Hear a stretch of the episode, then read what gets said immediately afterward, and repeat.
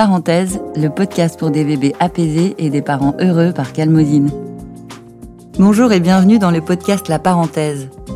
La Parenthèse, c'est un podcast produit par Calmosine pour vous accompagner sur le chemin de la parentalité.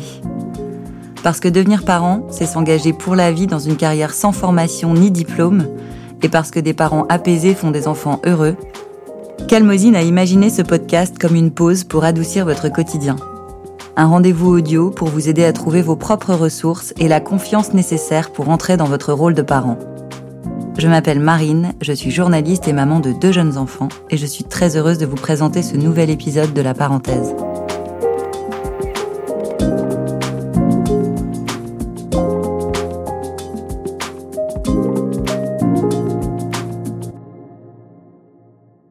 Bonjour à tous et à toutes. L'épisode d'aujourd'hui concerne un sujet dont on a beaucoup entendu parler après des siècles de silence, le postpartum. Il était temps qu'on s'intéresse à ce quatrième trimestre oublié de la maternité. Ce moment où la grossesse se termine et où tout ne fait que commencer. Alors évidemment, entre femmes, on en parle, on se raconte, on partage nos expériences, quitte à parfois se faire peur, et on essaie de se soutenir.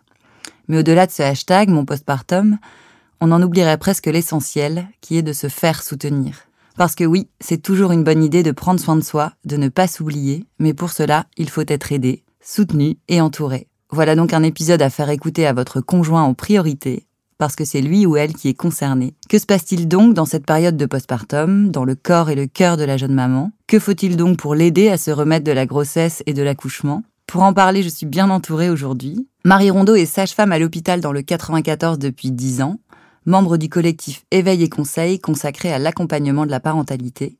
Cécile Lenormand est chef à Paris et elle a créé le premier service de traiteur postpartum. Bonjour à toutes les deux. Bonjour. Bonjour. Alors Marie, en tant que sage-femme, comment tu décrirais cette période du postpartum? Alors le postpartum, c'est une période avec un, grand bouleversement euh, psychique et physique qui débute euh, juste après l'accouchement en fait, après la délivrance. Donc la délivrance, c'est vraiment la sortie du placenta et qui dure alors c'est une période euh, qui est assez variable d'une femme à l'autre. Euh, stricto sensu, on parle de 40 jours. Euh, enfin voilà, physiologiquement, c'est 40 jours après l'accouchement. Alors qu'est-ce qui se passe dans cette période, dans son corps? Alors il y a des grands remaniements. elle est euh, donc pas vécu de la même manière d'une femme à l'autre. Il y a un bouleversement euh, ben, physique, hein, euh, forcément. On, a son corps qui change complètement. Pendant la grossesse, on s'est habitué à voir son corps évoluer progressivement. Et là, tout d'un coup, on a son corps qui... On perd 10 kilos, on a son ventre qui disparaît complètement, on a un périnée qui est un petit peu sidéré on, a cet apprentissage de, enfin voilà, de parents qui arrivent, la découverte de son enfant, une chute d'hormones. Enfin voilà, tous ces petits, euh, toutes ces petites choses un peu surajoutées, la fatigue, euh, font que c'est voilà, c'est une période avec un grand, grand, grand bouleversement. On a l'impression qu'il faut aussi rassurer les mamans, euh, celles qui attendent notamment leur premier enfant, parce qu'on a entendu et vu beaucoup de choses qui pourraient faire croire que ce quatrième trimestre est une épreuve à surmonter, voire un cauchemar pour certaines. Euh, c'est pas toujours le cas. Alors en fait, je pense que le, au début, ça a, tout a été très très idéalisé. On parlait de la, parentalité, de, cette période comme euh, une période où forcément tout le, monde, va bien, on a un bébé en bonne santé, euh, et on appuyait un peu là-dessus sur le fait d'être de nouveaux parents un peu parfaits. Et la libération de la parole, je trouve, sur euh, le postpartum est vachement bien parce qu'en effet, elle fait un peu euh, rebondir. Et c'est vrai que quand les parents se retrouvaient face à la vraie réalité de, de, la parentalité de ce postpartum, euh, ils pouvaient trouver ça peut-être un petit peu violent parce que on n'est on n'est pas vraiment préparé. Et c'est vrai que on prépare à l'accouchement, qui est un peu le but ultime et, mm. la, la, fin de la grossesse. Et finalement, c'est pas c'est pas la fin, c'est un peu le début, quoi. Mm. Donc en effet, c'est le fait d'avoir de, libéré la parole, ça a permis de, enfin voilà, de mettre de la lumière sur plein de choses, euh, mais forcément, ça crée un peu des inquiétudes sur, euh, ben, euh, qu'est-ce qui va se passer pendant pendant cette mhm. période-là? Est-ce que je vais être capable de de, de savoir faire? Est-ce que qu'est-ce que je vais ressentir? Comment je vais être? Ouais, plein d'interrogations mais ça fait partie du passage obligé. Euh, et, euh, et, puis tout le monde réussit à, passer outre. Tu parlais d'une période de 40 jours. Ouais. Euh, c'est une période qu'on voit apparaître dans des exemples de culture traditionnelle où la maman, la jeune accouchée, reste 40 jours allongée.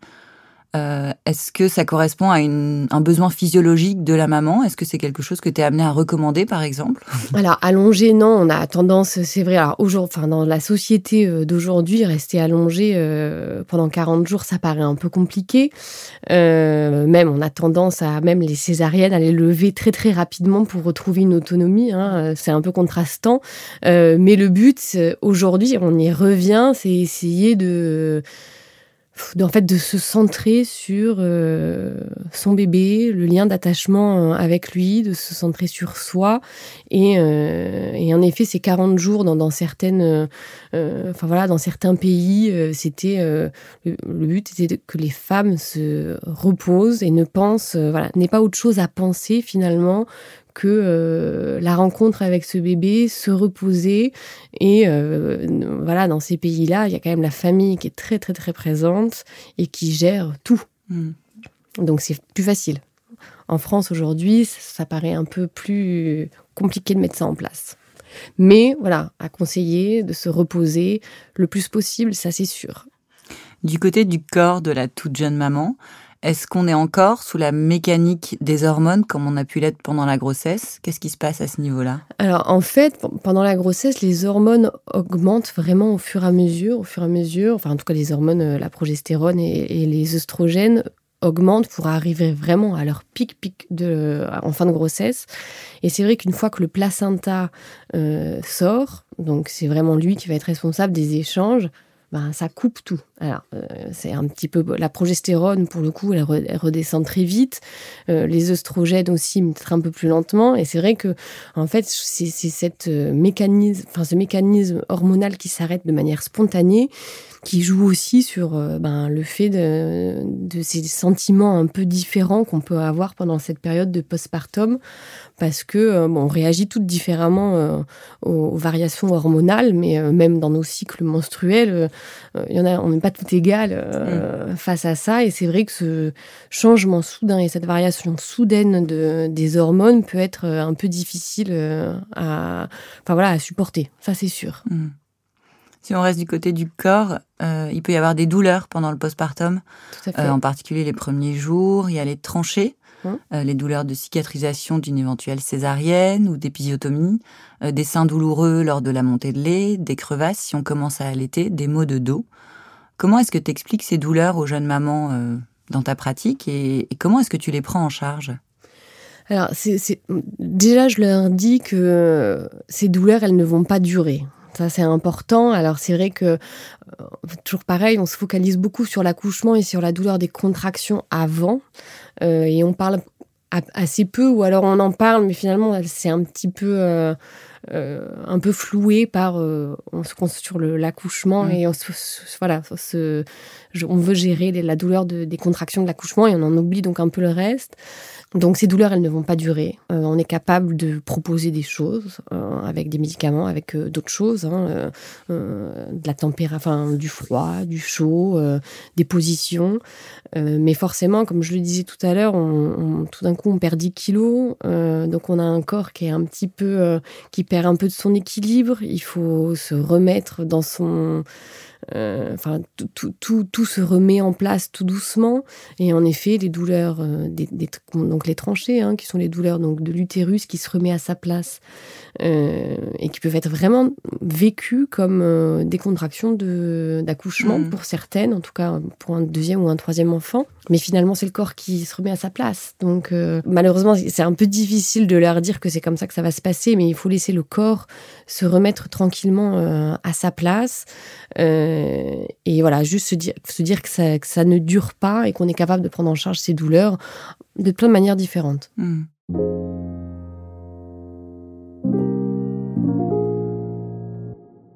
Alors Cécile, tu as créé le premier service de traiteur postpartum. Tu livres des plats frais, cuisinés spécialement pour les jeunes mamans à Paris et en Ile-de-France. Euh, donc tu es chef de cuisine à la base, pâtissière et boulangère. Comment est-ce que tu en es arrivée à t'intéresser à la période très spécifique du postpartum? Alors, j'en suis venue à m'intéresser à cette période très spécifique du postpartum à la faveur de plusieurs rencontres. Bon, pour faire bref, il y a quatre ans, j'ai une amie qui était donc euh, sage-femme, enfin qui est toujours sage-femme, mais qui était enceinte à l'époque, et qui m'a demandé euh, si ça m'intéressait, enfin si je pouvais l'aider à cuisiner un petit peu pour euh, la préparation justement de la, après son accouchement. J'y connaissais vraiment euh, rien du tout, euh, mais elle insistait vraiment sur le fait que c'était important, qu'elle aurait pas le temps après.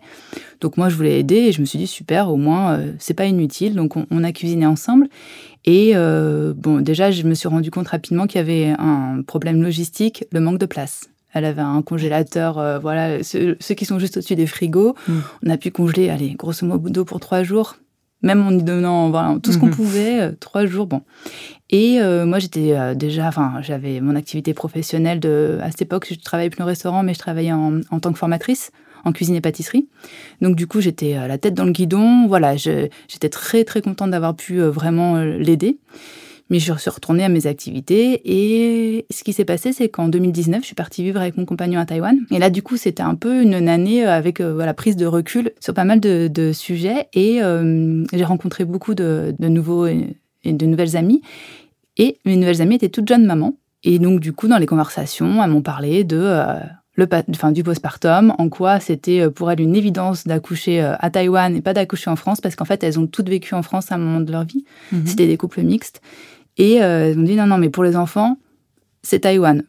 On rentre, voilà, il n'y a, pas, y a pas moyen de faire autrement euh, parce qu'on veut se sentir voilà soutenu. Et une copine qui me dit ça, une deuxième, je suis OK, et troisième, je fais bon, c'est quoi le, c'est quoi l'enjeu? Et puis je passais aussi euh, tous les jours à côté d'un centre postpartum, même sans faire attention, en fait, on le voit. On voit mmh. tout, tout ce qui est mis en place. Alors après, je parle même pas du côté euh, tout est accessible pour les personnes à mobilité euh, réduite, donc poussettes ou handicapées. Donc déjà, voilà. Mais sinon, pour le postpartum, il y a tellement de choses en place. Et donc, du coup, elles m'ont expliqué à quel point c'était très important de passer le relais pour pouvoir se concentrer, tout ce qu'expliquait Marie, de pouvoir se concentrer voilà, sur soi, de laisser le temps au temps et de euh, se concentrer sur ce qui était essentiel pour soi-même. Et du coup, euh, l'alimentation aussi, donc par rapport au principe de médecine traditionnelle chinoise aussi, très important de que ta nourriture soit ton médicament. Et ça, c'est quelque chose qui est inscrit dans les pratiques là-bas.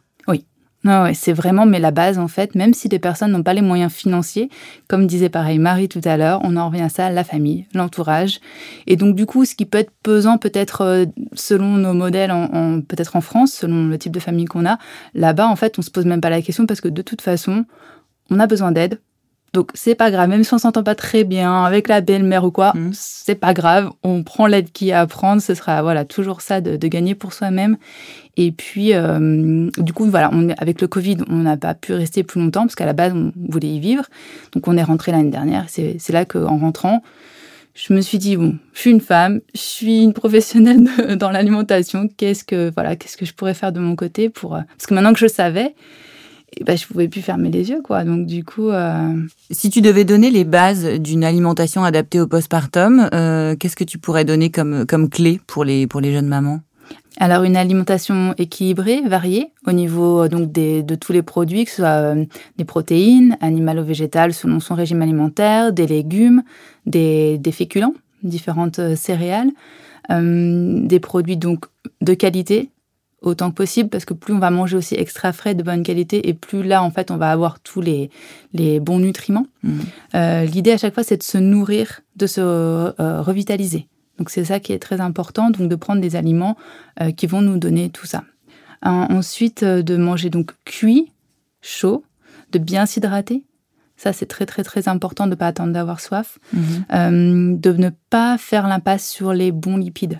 Souvent, on associe gras à prise de poids. Le gras, en fait, c'est très important pour la thermorégulation, pour les cellules, euh, c'est vraiment, euh, on parle de, l'estomac, enfin de l'intestin, de tout cet appareil digestif comme le deuxième cerveau. Il faut vraiment pas oublier que l'énergie, elle est physique, mais elle est aussi émotionnelle. Il faut pas négliger tout ça, et donc les, bons lipides oméga 3 et 6 sont très importants. Donc on peut les trouver dans les dans les euh, poissons. Mais si même si on est du coup végétalienne, on peut très bien prendre aussi des, des fruits secs.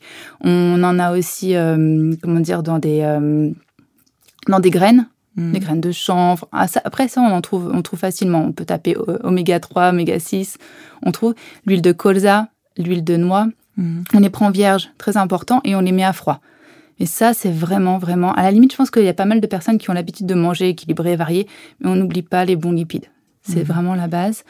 Euh, c'est très important voilà, pour récupérer. Et euh, tout ce qui est fibres, minéraux, vitamines, ça peut paraître assez simple, mais l'idée, c'est qu'à chaque repas, on est vraiment un petit, euh, un petit mélange de tout. Mmh. Voilà, j'ai parlé de, céréales euh, complètes et variées. Ça, c'est très très important aussi de ne pas manger de calories vides. C'est ça en fait le, le risque. Qu'est-ce que c'est une calorie vide?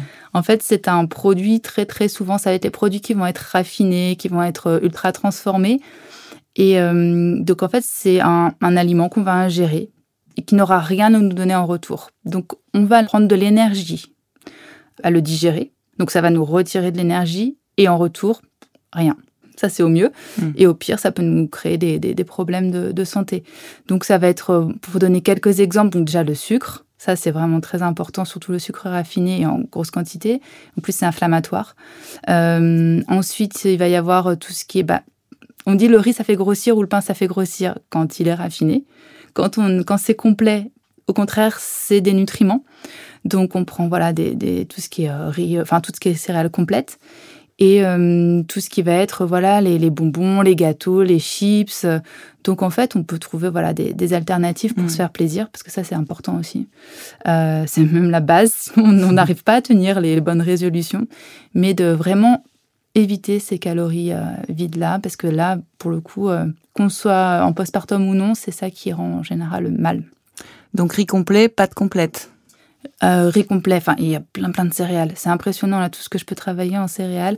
Mais Quelles autres céréales tu citerais parce que le riz complet c'est pas évident quand même. Euh, eh bien alors mon compagnon justement ne pouvait pas en manger avant. Je lui fais le riz d'or que je fais euh, très souvent. Donc c'est un, un du riz complet mhm. long de Camargue. Je prends, on en a en France donc autant en profiter.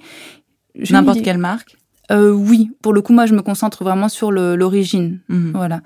Et donc, du coup, euh, je le cuis. Donc, en fait, moi, je le cuis en plus à comment dire Je le fais tremper la veille, très très mhm. important. Tout ce qui est complet, en fait, il faut le faire tremper pour euh, se débarrasser de l'acide phytique. Enfin, au moins en grande partie. C'est ce qui rend en général les gens pas bien quand ils mangent complet. Donc, je le fais tremper la veille, après je le rince très très bien pour pouvoir justement se débarrasser de cet acide. Et je fais un ratio de, comme s'il est complet, je fais euh, un, son poids fois 1,5. demi. Mhm. Comme ça, en plus, il n'y a pas de perte en eau. Je le fais cuire à l'autocuiseur. Voilà, mhm. ça c'est vraiment l'idéal. Et je rajoute curcuma, voilà, c'était ça. Curcuma et poivre noir qui active le curcuma. Donc c'est un anti, entre autres un anti-inflammatoire et on peut en trouver en France du curcuma. Mais sinon, on a aussi le seigle, le petit épeautre, le sarrasin, euh, qu'est-ce que je cuisine beaucoup aussi en ce moment? Avoine, orge. En fait, on en a énormément. Hmm. Là, je reviens vraiment. Je, enfin, je cite ceux qui me viennent en tête. Euh, mais voilà. Donc, varier tout ça. Varier, varier. Et c'est, ouais, la clé. Et alors, si on allait, est-ce que tu, tu donnes d'autres euh, recommandations, des choses à, à, ajouter à son menu? Alors, si on allait déjà, j'en avais parlé tout à l'heure pour les, les, bases postpartum, c'est on s'hydrate on n'attend pas d'avoir soif et encore plus si on allait. Ça, c'est la bouteille d'eau, euh, la gourde d'eau, euh, toujours à, portée de main. Avec une paille s'il faut, si on n'a pas, si on peut pas la dévisser, euh, mais on y pense. Et très important aussi de, de varier aussi les apports en, liquide. Donc on, parce que voilà, à chaque fois, on, quand il y a quelque chose à mettre en place, on, on voit le côté, mais ça va être barbant. Enfin, c'est pas possible. Je vais pas y arriver. Enfin, ben non, mais on, prévoit des choses qu'on aime bien en avance, donc on peut aussi prévoir les infusions en fonction de si on a voilà quand on a l'aide il y a plein de plantes qu'on peut qu'on peut boire alors il y a le fenouil il y a le carvi la citronnelle basilic enfin toute une liste mm. et donc du coup ça aussi donne du goût et ça a des bonnes propriétés pour, euh, pour euh, justement euh, l'allaitement et le, le corps de façon en général. On pense aussi aux soupes et aux bouillons. Mhm. Voilà. On varie, on varie, on varie. Euh, de pas aussi, euh, je disais que les calories vides tout à l'heure étaient dangereuses. Alors, c'est comme pour pas mal de choses, c'est la quantité le problème. Mhm. C'est pas manger une chips par-ci par-là en postpartum qui va poser problème. Ou c'est vraiment de n'avoir que ça sous la main. Donc, il y a un côté aussi qu'on soit en postpartum ou non, mais surtout en postpartum de de fait, on n'a pas trop le temps et on va se mettre à grignoter. Pas grave. C'est pas mal de fractionner justement pour avoir de l'énergie régulièrement dans la journée. Donc à la limite, le grignotage en soi, c'est pas ça trop le problème, c'est ce qu'on va grignoter. Donc, on prévoit euh, d'avoir des fruits secs, on peut se faire aussi des, des boules d'énergie, mais si on n'a pas eu le temps de préparer ça, c'est pas grave. Les, toutes les amandes, les abricots, les dattes, les noix, on en met de côté, voilà, comme ça, on les sort, on les grignote. Et euh, voilà, on a un petit côté un peu aussi euh, qui peut être fun. Mm. Voilà, je peux grignoter, c'est pas grave, je me culpabilise pas. Ouais, non, on se culpabilise surtout pas. Et puis aussi les repas en eux-mêmes, quantité suffisante et équilibrée. Mhm. Voilà.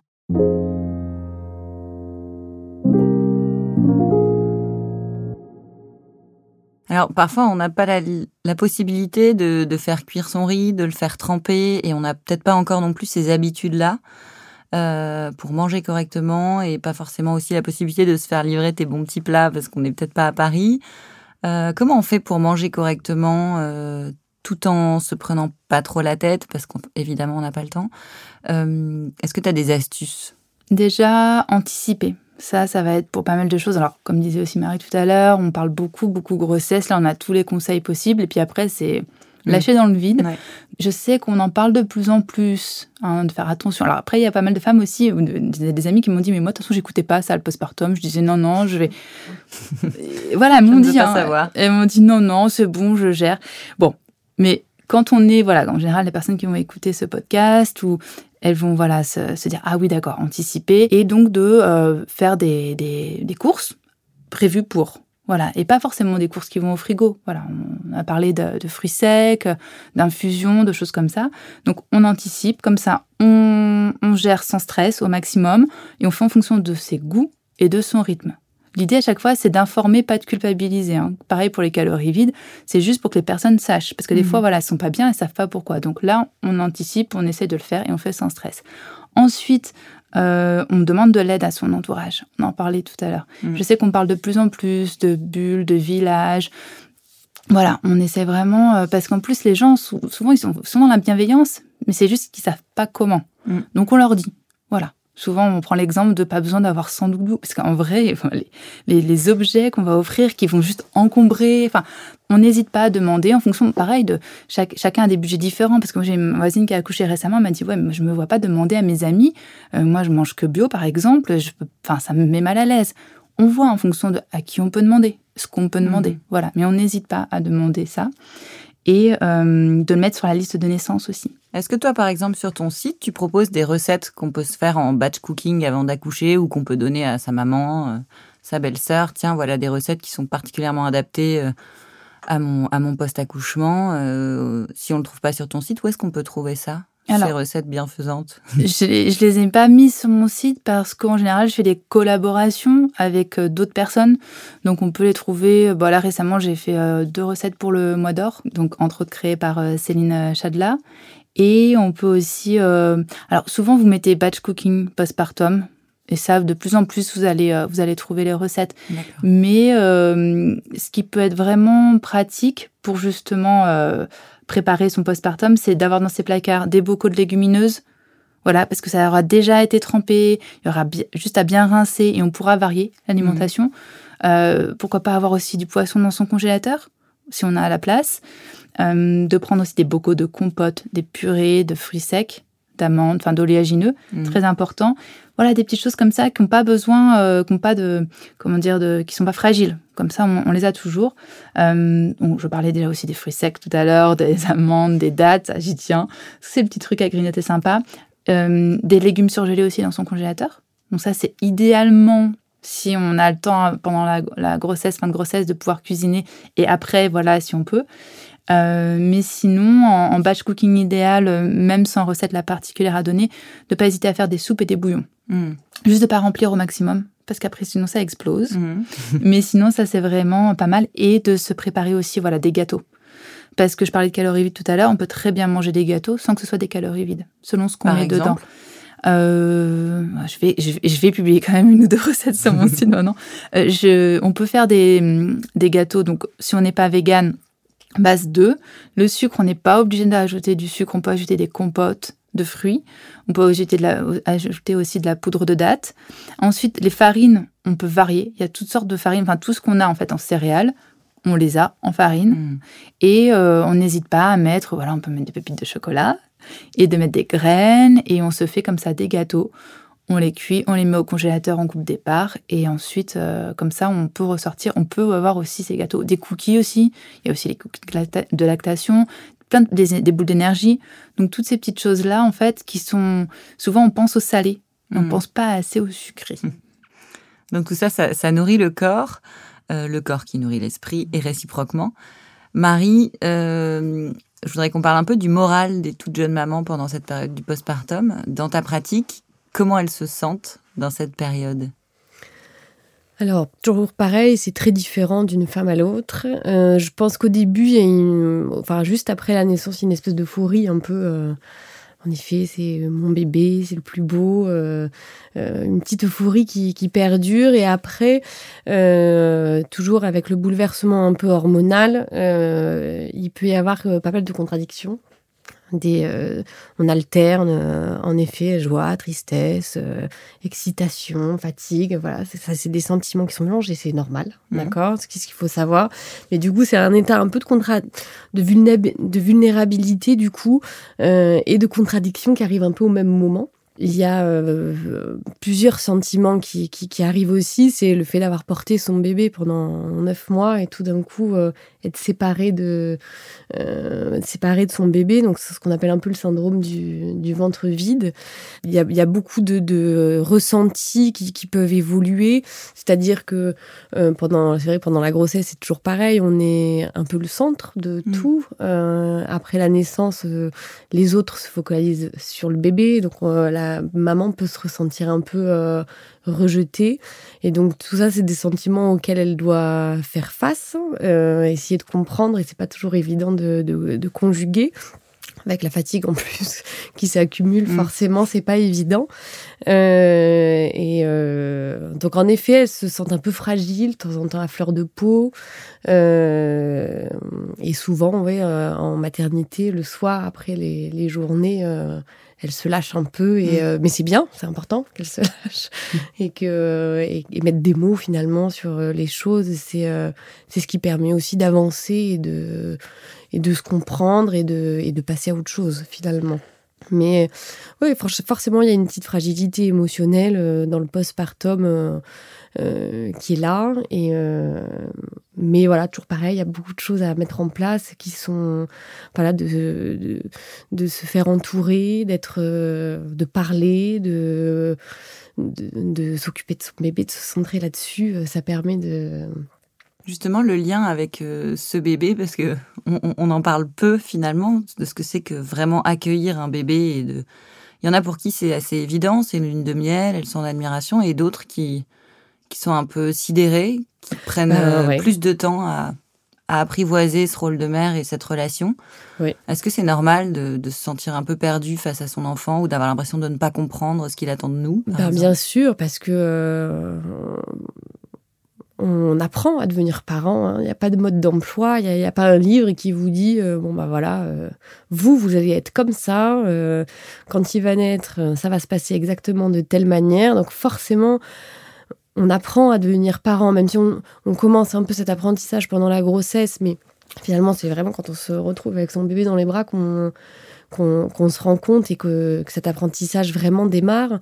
Euh, forcément, oui, il y a des, femmes pour qui c'est plus difficile de se, de se sentir mère. En plus, il y a un sentiment de culpabilité qui est décuplé en disant bah, je devrais euh, être heureuse, tout va bien, euh, j'ai mon, bébé avec moi et j'ai du mal, j'arrive pas à savoir, je me, je me sens pas bonne mère. Mais euh, il y a le docteur Lebovici, qui, un psychiatre, qui disait que c'était l'enfant qui fait naître les parents. Et je trouve que c'est une, enfin voilà, que c'est une phrase qui, qui, a tout son sens. On devient parent en étant enfant, et donc forcément, le postpartum est différent qu'on ait un, un, enfant, deux enfants, trois enfants. Je dis pas qu'il est plus doux quand on, pour le deuxième ou le troisième, mais forcément, mais euh, on a déjà été parents une fois, donc je pense qu'il y a des petites, euh, euh, des petites choses qu'on sait déjà faire, et donc du coup on se focalise sur autre chose. Hmm. mais, chaque enfant est différent. Et chaque enfant est différent, exactement. Ah, hmm. ça c'est sûr.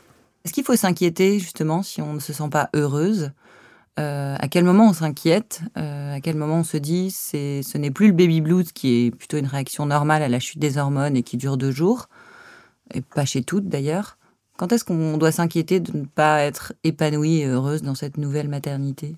Alors, ce qu'il faut savoir, c'est que le baby blues, c'est un. Alors, c'est pas du tout systématique. Hein, euh, il, peut, il peut arriver, mais c'est pas systématique. C'est un mal-être qui est passager. Mmh. Euh, qui généralement arrive avant le dixième jour. De temps en temps, plus, il y a un pic entre le troisième et le cinquième jour. Il faut s'en inquiéter si euh, ça dure. Voilà, au bout de 15 jours, 15 jours pardon, que ça, si ça dure, si, euh, euh, si la labilité émotionnelle est vraiment importante, si on a des angoisses pour son bébé qui perdurent et qui sont un peu extrapolées. On a vraiment des angoisses de mort ou des choses comme ça sur mmh. son bébé. On des inquiétudes, on se dévalorise. Euh, si euh, enfin voilà s'il y a des une excitation et puis tout d'un coup une enfin voilà, un sentiment de euh, de tristesse intense en effet il faut il faut s'en inquiéter si, si on n'arrive pas à, passer en fait si on n'arrive pas à, à, aller de l'avant au bout de 15 jours oui on peut se donner une quinzaine de jours comme comme, euh, comme laps de temps, et surtout si les, les, symptômes, entre guillemets, s'intensifient. Hmm. Alors, on a le congé paternité qui a été allongé, donc très bonne nouvelle quand même. Euh, selon toi et selon vous, euh, quel peut être le rôle du conjoint dans cette période spécifique du postpartum? Est-ce que c'est de cuisiner, par exemple? Bah oui. oui je pense, entre autres entre autres. Ou, de, ou, du moins, même, je sais qu'il y a des personnes qui cuisinent pas, peu importe que ce soit des hommes ou des femmes, mais de s'assurer que tout est là, hmm. que, que, la, que la nourriture est, là. Euh, peu importe après comment ils se débrouillent. non, mais je pense que oui, oui, c'est très très important. Il a un rôle crucial, le coparent, euh, dans le postpartum. Il est, euh, enfin voilà, il est un peu le lien du cocon familial. Euh, il permet à la maman de se décharger un peu euh, euh, bah voilà, de toutes les, enfin, toutes les tâches quotidiennes qu'ils partagent certainement, mais voilà, le but c'est qu'elle ne pense à rien d'autre, euh, voilà, qu'ils puissent éventuellement euh, gérer un peu plus les aînés, qu'ils puissent, voilà, en tout cas il assure et il, il, aide à la maman à maintenir le lien d'attachement qui se crée en étant présent, sans pour autant, voilà, je veux dire parler tout le temps, enfin, mais juste la présence, je pense que c'est mm. quelque chose de très très important. Euh, souvent aussi, moi j'aime à, dire que euh, il a aussi un rôle dans euh, le timing des visites. Voilà, parce que c'est jamais agréable pour une maman de dire ouais, je suis un peu fatiguée, je me sens pas trop d'avoir du monde. Alors bon, voilà, moi je dis toujours au papa, voilà, aux, coparents, c'est à vous de dire pas maintenant. Ben, vous vous viendrez demain, vous vous viendrez après-demain. Comme ça c'est plus facile mmh. que ce soit d'être le rempart. ouais, exactement. Mais je pense que oui, il est très très important de. Voilà, il a toute sa place euh, parce que ce retour au travail est vécu vraiment comme. Euh, euh, ouais, c'est mm. assez. assez je pense que c'est ça qui est le plus difficile, je pense, pour les, pour les mamans, c'est ce retour au travail et c'est tout d'un coup, on est seul avec son bébé. donc, ouais, ouais, il est crucial. Un conseil chacune aux futures mamans pour euh, les aider à préparer peut-être ce postpartum sans se créer une nouvelle injonction et un nouveau stress, hein, parce qu'elles en ont assez Alors moi, je dirais euh, profiter du, moment présent, euh, de essayer de se recentrer. C'est toujours important. Euh, je pense quand on a, quand le psychique prend un peu le dessus, d'essayer de se concentrer sur le corps et de s'autoriser, se prendre son bébé dans ses bras, le regarder, l'écouter respirer et faire rien d'autre, c'est pas grave, rien d'autre. Euh... Donc ne pas essayer d'aller se faire du sport Non, bah non, de toute manière, ouais, le sport c'est pas. Alors après, il y en a toujours qui peuvent pas s'en empêcher. Le but c'est que c'est important aussi de, euh, de, de maintenir une, voilà, de marcher un peu. Ça fait toujours du bien aussi à la tête et de, de s'aérer. Mais voilà, de se recentrer vraiment sur le son bébé. Euh, euh, faire du poids à peau porter. Moi, je trouve que le portage, euh, enfin, ça a des vertus euh, magnifiques. En plus, on peut faire aussi des choses de ses deux autres mains. Mm. donc, je trouve que c'est très important. Et puis, alors ça vaut pour le postpartum, mais ça vaut aussi pour la vie en général. C'est arrêter de regarder ce que font les autres, je crois. et arrêter de vouloir être la meilleure tout le temps. Je crois que c'est euh, ce qui nous et c'est ce que font les réseaux sociaux aussi. C'est euh, on nous met un Enfin, on a besoin et on nous montre quelque chose de euh, quasiment parfait. Et ça n'existe pas et ça, ça, sert à rien en fait, je crois. Enfin voilà, essayer mm. de lâcher sur des choses, savoir que c'est des, ajustements quotidiens euh, sur sa façon d'être. Un jour, euh, on va se dire, mon Dieu, mais je j'ai rien compris à mon bébé aujourd'hui. Je pas, il a pleuré, j'ai pas compris. Le lendemain, on a l'impression d'être euh, une excellente mère, de sentir, ouais, j'ai tout compris. Voilà, aujourd'hui, vraiment, j'ai perçu. Bah, voilà, c'est ça tous les jours et, et pas que pendant le postpartum. C'est des ajustements quotidiens. Il faut se faire confiance, il faut parler. Euh, euh, enfin voilà, parler de son accouchement, parler de euh, à son à son conjoint euh, et voilà, éviter de rester seul, ça c'est sûr. Hein, mm. c'est important dans le postpartum d'être entouré, ça c'est important. Cécile, ton conseil? Mon conseil, c'est dans la variété, toujours trouver la gourmandise. Voilà. Ah, ça, c'est un très bon conseil. ne pas chercher à faire son régime et se faire plaisir. Merci beaucoup à toutes les deux. Merci. Merci.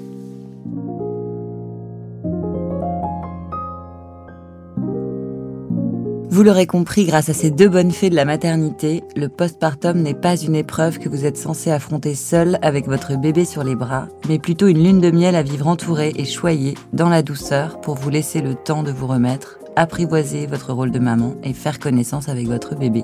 La parenthèse, c'est le podcast produit par Calmosine pour vous préparer et vous accompagner dans vos premiers pas de parents, pour être les parents les plus à l'aise possible, des parents apaisés. Si vous souhaitez réagir à cet épisode ou partager vos expériences, vous pouvez vous rendre sur les pages Instagram et Facebook de Calmosine. Merci pour votre écoute et à bientôt.